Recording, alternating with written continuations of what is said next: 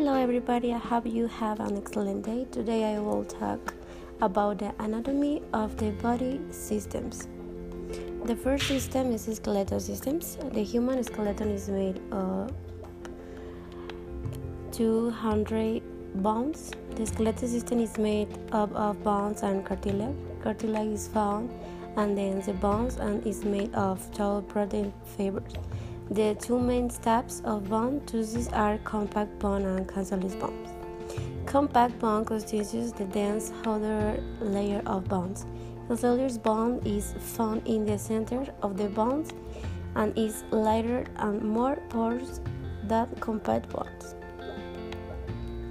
Circulatory systems. The circulatory system is responsible for pumping, transporting, and distributing blood throughout the body. It inter- integrates with the heart and blood vessels, arteries, veins, and capillaries.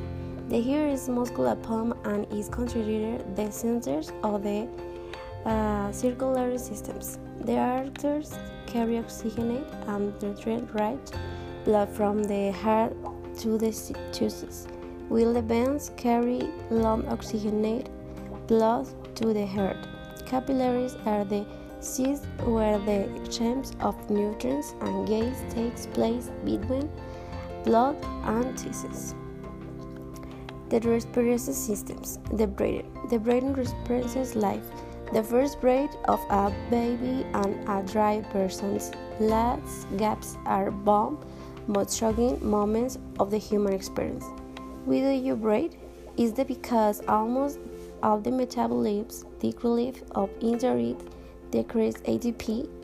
The various parts of ATP systems require oxygens and generate carbon dioxide carbon, leading to the need the breathe prevents the first and delay the seconds. The respiration system consists of tubes and carry on the lungs where the oxygen dissolves in the blood and carbon dioxide is removed the respiratory systems and the cardiovascular systems collaborating to carry oxygen to tissues around the body and transport the deduction carbon to the lungs for eliminated. Digestive systems is a long tube of organs that runs from the mouth, the, the anus, and include the esophagus, stomach, small intestines, and large intestines, together with the liver, gallbladder, and pancreas, which produces important secretions for digestions that drain into the small intestines. Urinary systems. How does the urinary system work? The urinary system functions in the filters blood and creating urine is a waste byproduct. The kidney and urinary system help the body to eliminate liquid wastes called urea and kept chickens, such as potassium and sodium, and water is balanced. Organs. Two kidneys. This part of public bone organ is located below the drip toward the blood of the back. Two ureters. These narrow tubes carry water from the kidneys to the bladder. bladder. This triangular shaped whole organ is located in the lower abdomen. It is held in place by ligaments and are attached to other organs and the pelvic bones, urethra. These tubes allow urinary to pass outside the body. Reproduction systems. Anatomy. The human male genital tract includes the following organs: all the internal genital, testicles, epididymis, different conductor, seminal vesicles, ejaculatory duct, prostate, urethra, bulbourethral glands on the external genitals, scrotum, penis. The anatomy of feminine genital tract includes internal genital vulva, which includes clitoris, lower labes, major labes, urethra, internal genitals, uterus and womb, ovaries. Lymphatic systems is considered of lymph vessels, ducts, nodes, and other tissues.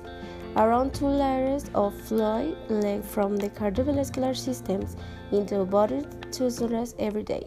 The lymphatic system is a network of vessels that collects the fluids of lymph. Lymph is a clear fluid that is derived from blood plasma. The lymph vessels from a network of branches that reach most of the body tissues. They work in a similar way to the blood vessels. The lymph vessels work with the veins to return from, from the tissues. Immune systems. The organs of the immune system are divided into primary lymphocyte organs, bone marrow, and thymus. These being the place of develop and nurture in immune systems, and secondly, lymph nodes spleen, mucosa-associated lymphocytosis, MALT, and intestine-associated lymphocytosis, GALT, whose function are to be the reservoirs of various lymphocyte cells. that consultants a trap for the oxygen, which is the material against which immune responses are elicited, and to be the place where these are intimate. Endocrine systems. What is the endocrine system? The endocrine system is made up of glands that make hormones. Hormones are the body chemical messages. They carry information and instruction from one set of cells to another. Anatomy. Will many parts of the body make hormones, the major glands that make up the endocrine systems and the hypothalamus, pituitary, thyroid, parathyroid, adrenals, pineal body, the ovaries, the testes. The pancreas is part of the endocrine systems and the digestive systems.